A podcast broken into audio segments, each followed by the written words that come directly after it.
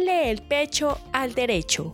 Porque la lactancia materna, además de alimento, es amor.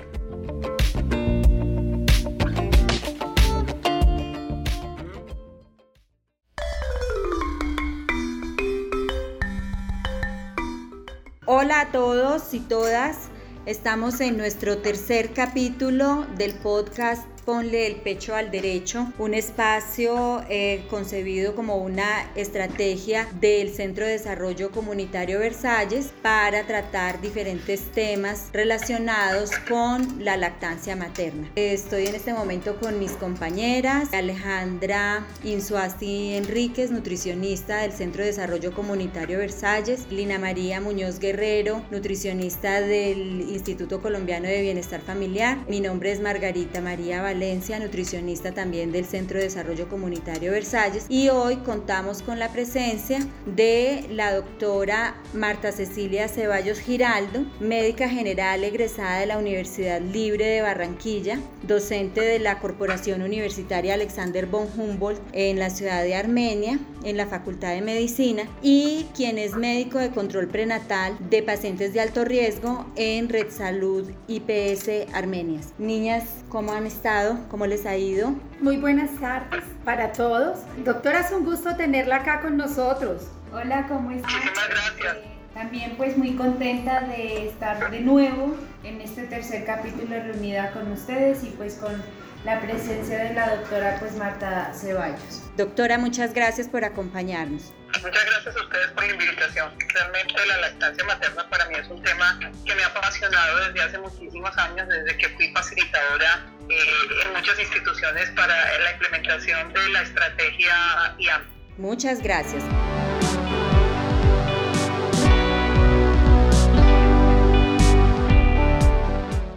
El tema que nos compete en este capítulo eh, habla sobre la presión social para el uso de sucedáneos de la leche materna y del biberón como el vehículo para administrar eh, este tipo de alimentación. En ese orden, entonces, pues consideramos que lo primero que debemos hacer es eh, definir o presentar la definición oficial que tiene la Organización Mundial de la Salud para lo que son los sucedáneos de la leche materna. Entonces, pues les comparto aquí textualmente, dice que es entendido como todo alimento comercializado o presentado como sustitutivo parcial o total de la leche materna, sea o no adecuado para ese fin. Los sucedáneos jamás igualan las propiedades de la leche materna y solo deben ser indicados en los pocos casos clínicos que lo justifiquen científicamente. Me parece que es muy importante que tengamos en cuenta esto porque eh, la Organización Mundial de la Salud es clara eh, diciendo que si bien es cierto los sucedáneos de la leche materna deben existir, ¿sí? solamente pueden ser utilizados en los casos donde haya una verdadera justificación clínica para su uso. ¿Qué entendemos entonces por sucedáneos de la leche materna? ¿Cuáles son los ejemplos de sucedáneos de la leche materna, Lejita, porfa? Eh, pues bueno, este código nos habla principalmente eh, de unos puntos puntuales. Van básicamente como en sí prohibir y no promover eh, productos al público o al personal de salud. Ni utilizar, por ejemplo, imágenes de los menores en envoltu pues en, las, etiquetas. en las etiquetas, en propagandas o en comerciales. comerciales en la televisión, pues se puede como mostrar la imagen de un menor de seis meses. También pues no se deben dar muestras gratis de estos productos ni a las familias ni a los pues el personal de salud puede recibir estos productos eh, porque sí se le hace necesario a veces identificar para esos casos eh, necesarios que leche es mejor que otra, pero sin embargo, pues ante todo debe promover pues la lactancia materna. Es importante también pues que tengamos en cuenta que el contacto del personal que hace como la representación de estos laboratorios no puede ser directo con las madres, entonces no se pueden propiciar espacios en los cuales ellos estén compartiendo información con las madres porque esto se supone que es un son material y elementos de uso médico eh, principalmente. Margarita, aquí yo quiero aportar y algo muy importante, pues como son productos que salen al mercado, ¿cierto? Sí. Eh, y que están a libre eh, alcance de toda la población, el código instaura algunos aspectos muy importantes para que quien tenga acceso a estos productos tenga claro. Primero, que siempre van a tener un mensaje que reconoce que la lactancia materna es el mejor alimento para los niños. O sea, eso lo instaura como una norma para todo sucedáneo de leche materna.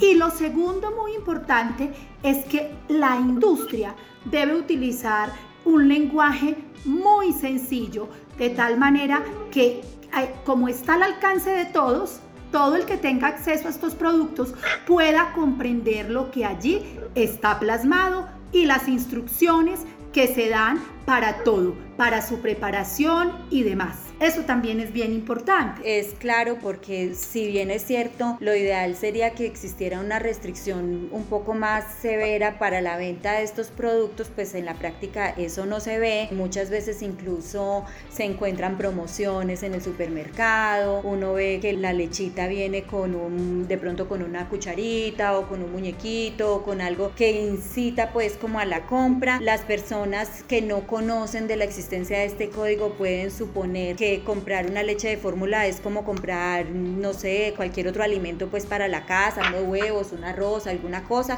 Y pues la verdad es que son alimentos que como decíamos inicialmente, son concebidos es para, el, para los casos clínicos que en realidad lo justifiquen. Entonces ya haciendo pues como esta introducción relacionada pues con este uso de estos productos doctora eh, y entendiendo pues que la industria de alimentos infantiles tiene una oferta muy amplia todas estas fórmulas si quisiéramos preguntarle cómo desde el quehacer médico se puede hacer cumplir el código, o sea, este código de regulación de la comercialización de estos productos, pero a la vez tener la información suficiente sobre los productos que hay en el mercado, más que todo pues para nosotros los profesionales de la salud. ¿Cómo nosotros como profesionales de la salud podemos manejar esto? Bueno, básicamente nosotros empezamos a aplicar el momento de la lactancia materna desde el momento mismo en que se inicia el control prenatal. Dentro de la nueva resolución 3280 está estipulado que se debe hacer un programa de estímulos de la leche materna y desestimular el uso de chupos y biberones por el efecto de confusión de pezón que esto genera. Un niño cuando está siendo lactado está utilizando tres mecanismos que es succión, dilución y respiración al mismo tiempo, lo que le permite tomar el alimento, respirar, deglutirlo y no va a ingerir ningún tipo de aire, por lo tanto no tiene gases. Mientras que cuando está tomando con el teterito, pues obviamente sí deglute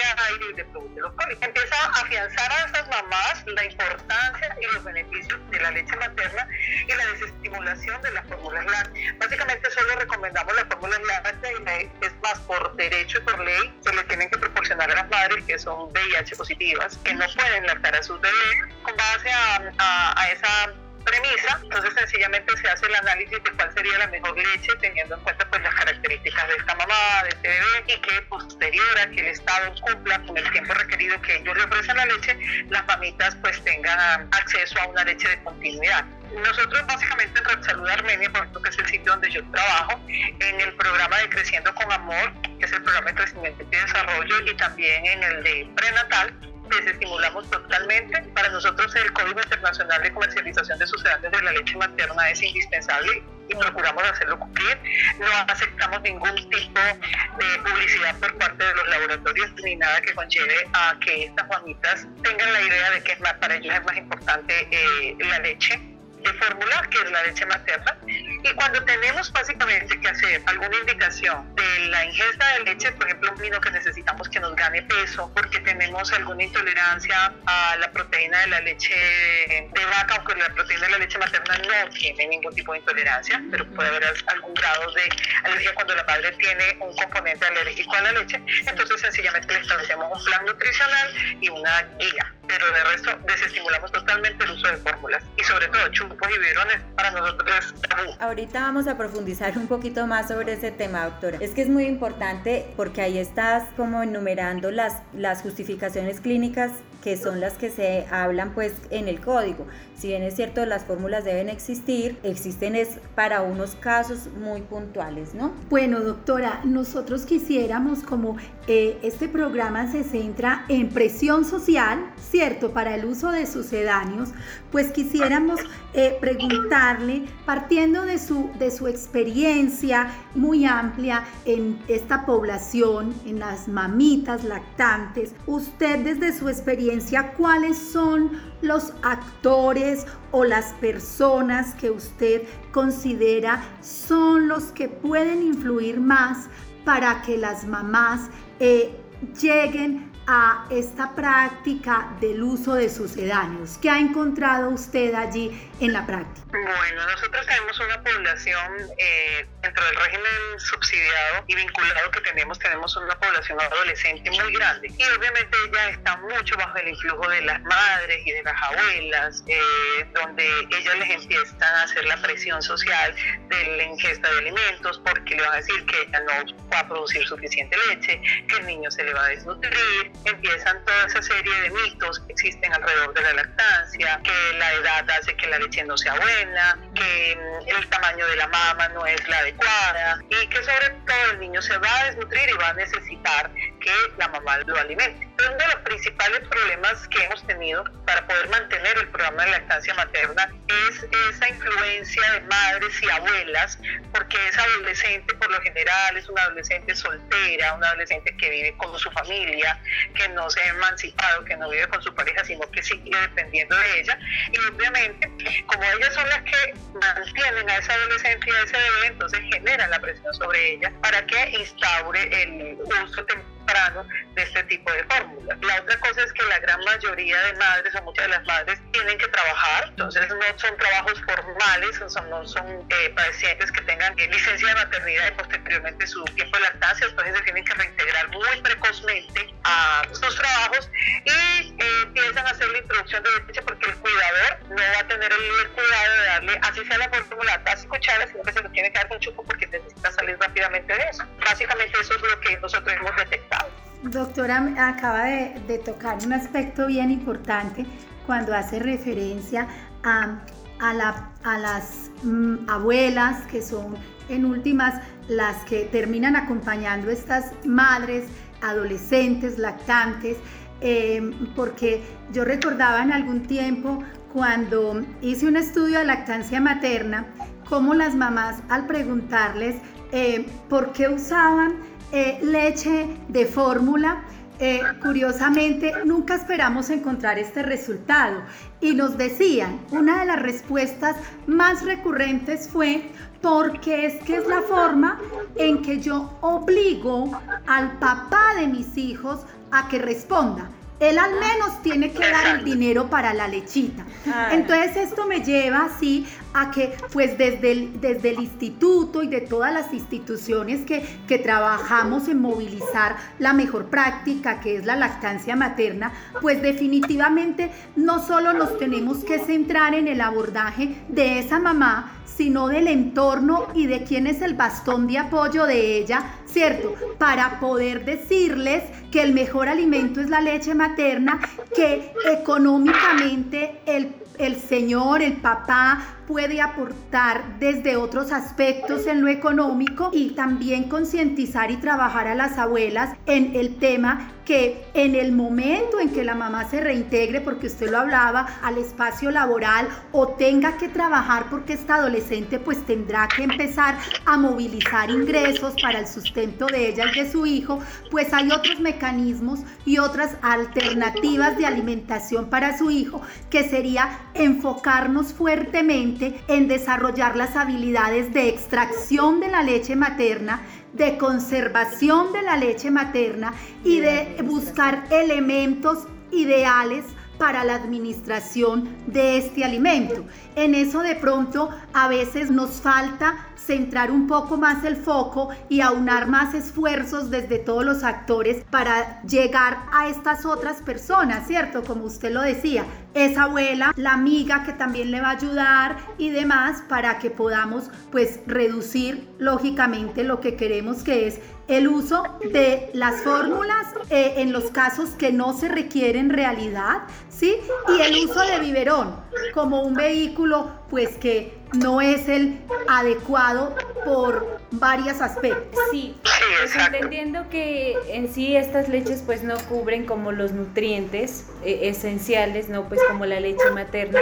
Aparte de esto, pues estas leches son suministradas pues por medio de biberones, ¿no? Y entendemos que estos también tienen pues efectos nocivos en la salud. Por eso nosotros pues queríamos preguntarle a usted eh, qué efectos entre los que usted más conoce y puede destacar cuáles son los que más resalta, que son, eh, que, que, conllevan el uso de biberón. Ponle el pecho al derecho. Eh, recordemos que la cavidad oral del recién nacido es una cavidad oral que es muy laxa, muy maleable, sobre todo su paladar. Entonces, cuando el bebé empieza su fase oral con el pezón, él sencillamente tiene su proceso fisiológico aprendido. Sencillamente introduce su pezón en la boquita, eleva con la lengua el pezón hasta el paladar y empieza el estímulo. Lo que hace el biberón sencillamente es profundizar ese paladar, hacerlo mucho más profundo.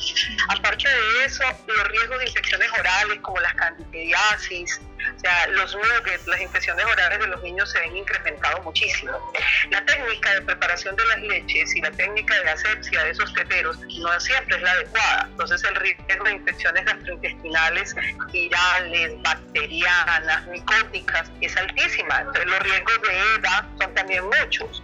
Hemos verificado dentro de nuestro control de crecimiento y desarrollo que el desarrollo oral la, expresión oral por el uso de todos los músculos de la boca se ve facilitado y se ve mejorado cuando el niño succiona a través de la leche materna, pero cuando ya es con el tetero se pierde todo este efecto eh, modulador oral, por lo tanto el niño retarda muchísimo su, su fase de expresiones. Empezamos a tener problemas entonces también de dependencia del chupo, eh, del niño que no podemos despegarlo del chupo, del niño que llora insistentemente y la madre con tal de calmar lo que hace, pues otra vez le vuelve a dar el chupo y todo se vuelve entonces es un círculo vicioso. Pero básicamente para nosotros los riesgos más grandes son las morbimortalidades, porque una edad que un niño, aparte cargue una desnutrición, una enfermedad diarreica aguda en un niño desnutrido con factores de riesgo, nos aumenta los, las probabilidades de terminar en un desenlace que puede incluso llegar a ser la muerte. Entonces las infecciones orales, las infecciones gastrointestinales,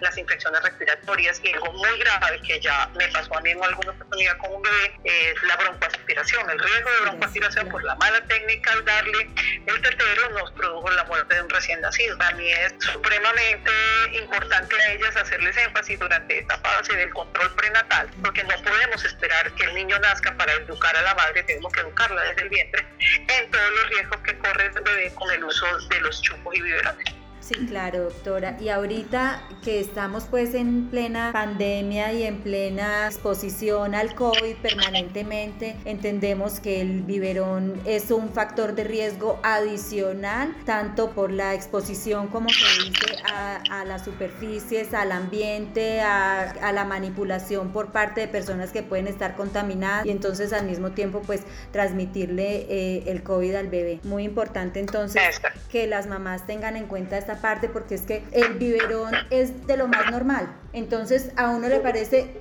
súper normal un niño de tres años tomando tetero, pero le parece atroz un niño de un año tomando leche materna. O sea, es un estigma también a nivel social, ahora pues que estamos hablando de este tema de presión social. Entonces, la campaña permanente que hacemos desde los operadores del bienestar familiar, desde el bienestar familiar, ustedes como profesionales de la salud es no tetero, no tetero, no chupos, porque es altísimamente perjudicial para la salud del niño, como usted lo ha eh, expuesto pues muy claramente. Lo que tú decías es muy cierto. Hay una mitificación, un estigma tan grande sobre una madre lactando, les parece terrible que una madre se exprese abriéndose la blusa para colocar a su bebé seno materno, pero no les parece malo un adolescente que anda prácticamente en chores chiquiticos, blusitas chiquiticas, o en una actitud pues que no es la socialmente, entre comillas, aceptada, pero es terrible ver a una madre lactando y la gente critica porque se saca el pecho. Cuando para esta madre, sí, exacto. Total, doctora. Bueno, doctora, entonces pues entendiendo esto, ¿usted qué vehículo nos recomienda pues, para que las mamitas puedan llevar a cabo este, este proceso, ¿no? Pues tanto cuando se extraen la leche y quieren suministrarle a sus bebés o también pues cuando hacen el uso de estas leches artificiales. Mira, yo tengo la experiencia desde la época de mi rural. Yo hice mi rural en, el Hospital de Buenaventura, donde tuvimos una experiencia que fue uno de los principales, eh, uno de los primeros hospitales en Colombia que se certificó como institución amiga de la mujer y la infancia, donde teníamos la experiencia en la unidad de cuidados intensivos neonatales y de cuidados intermedios. Empezábamos el uso de fórmulas o de la leche materna que la madre nos dejaba en el banco de leche institucional. La dábamos directamente de la taza. Ni siquiera teníamos la necesidad de cuchara, teníamos la necesidad de jeringa. Hay sencillamente que enseñarle a la madre la técnica de la administración de la leche directamente de la taza o, si le da mucho susto, porque le da susto que se vaya a broncoaspirar, que eso nunca nos sucedió, a la cuchara. No, desestimamos un poquito el uso de la jeringa, porque la jeringa, el émbolo de la jeringa, a veces hay que hacerle mucha presión. Y si la mamá no tiene el cuidado de hacer una presión sostenida, sencillamente dispara, eyecta esa leche muy rápido y ahí sí podemos tener un problema con la broncoaspiración.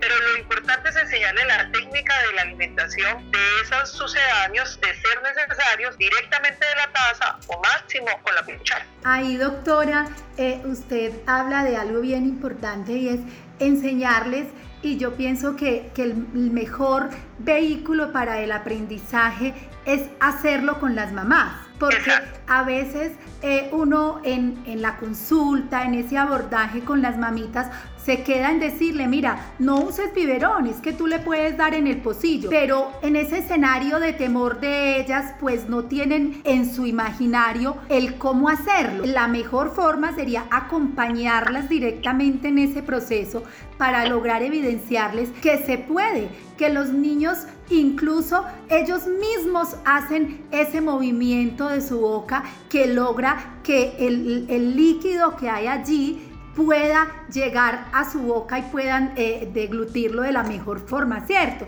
Pero siento que allí volvemos a otro punto y es, entonces hay que enseñarles a las mamás, aprender haciendo, que es lo que eh, es una de las herramientas de, del proceso educativo y es aprendamos haciendo, enseñémosles en la práctica, demostrémosles todos desde el entorno salud y comunitario cómo es que se puede hacer sería como una de las mm, propuestas, ¿cierto?, que tenemos que llevar.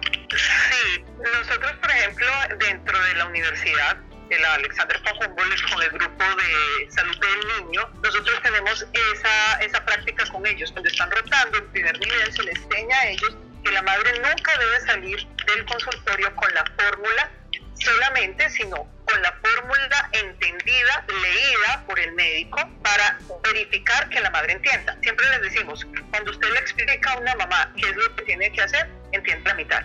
Pero cuando usted le explica a la madre qué es lo que tiene que hacer y se lo enseña a hacer, créame que lo sale haciendo. Entonces, te lo enseñamos tanto en la administración de los medicamentos, mostrándole, sacándole el frasco del medicamento, la cantidad de, milímetros que le tiene que dar de medicamento y se lo damos. Lo mismo con la leche. Entonces, con la leche lo que hacemos, por si no tenemos la fórmula en ese momento, de ser necesario, entonces lo hacemos con sencillamente agua y enseñarle cómo se hace poco a poco para, para hacer el proceso. Nosotros tenemos un programa que se llama Nueve Lunas y en Nueve Lunas, que, significa los nueve meses de la gestación, en Nueve Lunas, entonces desde que ellas ingresan al control prenatal van ingresando nueve lunas. Desde que empieza la, la luna, la primera luna, hasta que llega la última, ellas reciben todo este proceso de capacitación.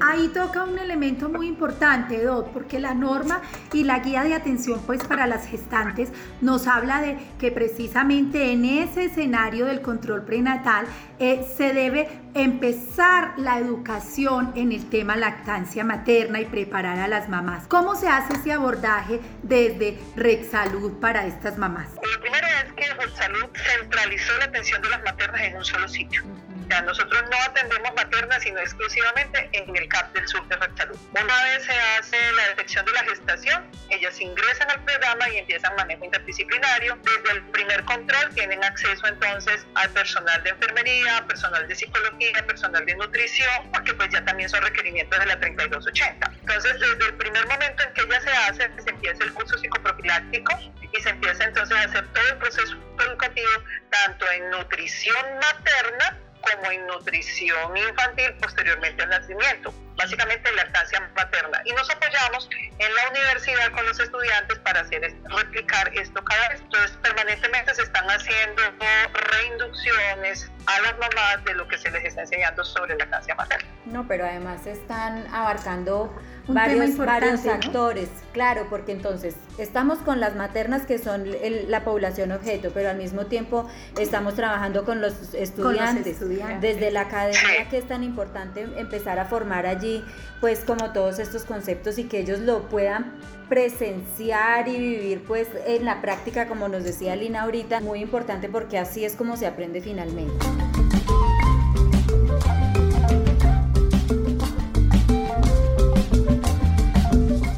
No, esto ha, esto ha estado buenísimo, pero entonces doctora, ya para cerrar, qué pesar pues que el tiempo se nos, se nos va como agotando. Durante el tiempo que se tiene destinado para la consulta, es una, es una inquietud que nos surge porque si vemos pues que tan chévere que ustedes enseñan tanto a las mamás y todo, pero, pero sí será posible que de pronto en el tiempo que se tiene destinado para la consulta en este sistema de salud, pues que es como tan cuadriculado, eh, es posible que esta educación se pueda realizar de una forma completa eh, y que además se pueda hacer pues esta evaluación física de la mamá, que lo hablábamos en el capítulo pasado, la evaluación de sus senos, el reforzamiento de confianza, todo eso, si es posible lograr hacerlo o de pronto habría que acudir como a este tipo de estrategias que ustedes ya tienen implementadas. Nosotros, eh, Red Salud Armenia, te hablo porque pues es la institución donde trabajo, tiene un lapso de tiempo más amplio para los controles.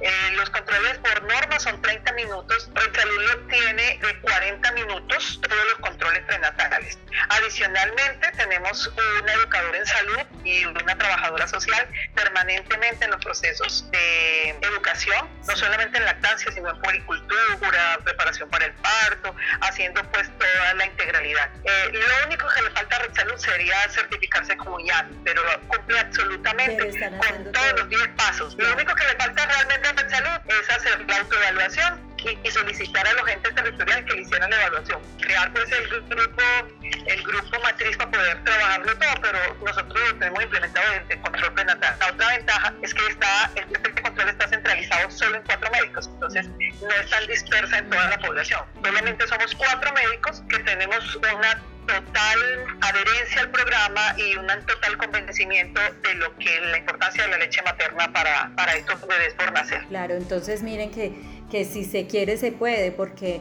eh, muchas veces cuando tratamos de abordar a los profesionales de la salud, entonces sí dicen, ay, pero es que a qué horas, ay, es que no nos queda el tiempo, es que la consulta tiene que abordarse tales y tales temas, pero miren que, que esto, por eso hablábamos de que tienen que ser políticas institucionales que estén eh, desde, el, desde la cabeza de la gerencia para que se puedan aplicar y se puedan llevar a cabo eh, la implementación pues de estos 10 pasos, que ya pues prácticamente los tienen y entonces no, pues hay que pedir la evaluación para que lo certifiquen, qué dicha. Aquí yo sí quisiera, como para nuestros oyentes, aclararles de que eh, Rexsalud es la IPS pública del municipio de Armenia que ofrece los servicios de primer nivel de atención a la población.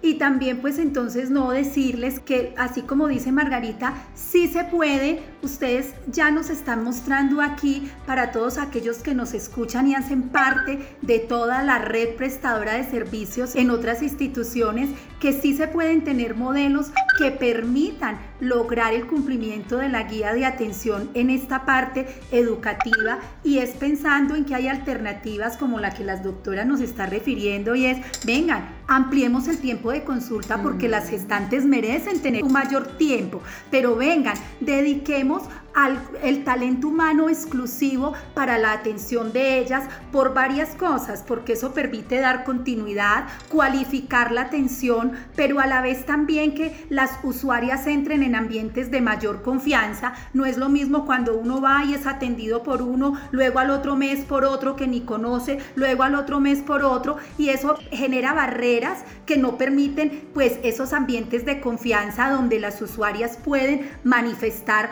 todas sus inquietudes, como usted lo decía, las nueve dudas, ¿cierto? Yo quiero saber de eso, pero si me encuentro a alguien nuevo, pues difícilmente voy a entrar en ese ambiente y en esa confianza para poderle lanzar la pregunta, ¿cierto? Y poder recibir de ellos la mejor, la mejor atención. Entonces, si son modelos, esto es, nos muestra que sí hay modelos de atención que sí nos permiten vencer barreras y pues qué bueno, doctora, que acá en Armenia podamos contar con esto.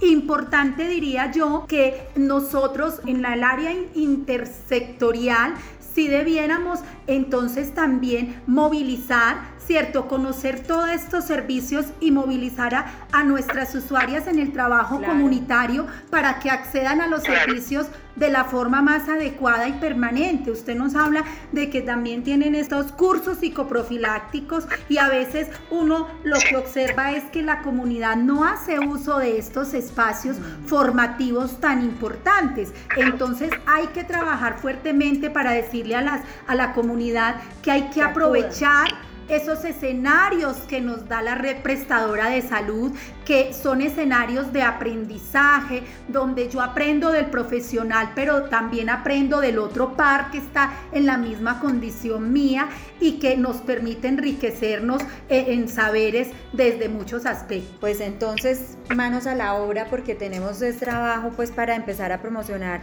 esos programas tan bonitos y como los tienen de bien, de bien planteados, doctora, qué dicha. Qué fortuna pues que, que nuestras usuarias, que en su gran mayoría son, son usuarios de, de la red pública, pues puedan acceder a toda esta información. Pues entonces estamos llegando ya al final de nuestro capítulo del podcast Ponle el pecho al derecho. Doctor, ha sido un placer contar con su presencia y con sus conocimientos, maravilloso porque nos da pues un, un, amplio espectro pues desde, desde su quehacer profesional diario. Eh, niñas, muy complacida de estar nuevamente con ustedes. Para el próximo capítulo vamos a tener también una invitada muy especial y vamos a abordar de pronto algo relacionado con esos mitos que nos hablaba la doctora ahorita. Eh, mitos que de pronto muchas veces frustran la lactancia materna. Entonces, pues niñas, agradecerles. Gracias. Doctora, gracias por compartir con nosotros. Muchísimas gracias a ustedes.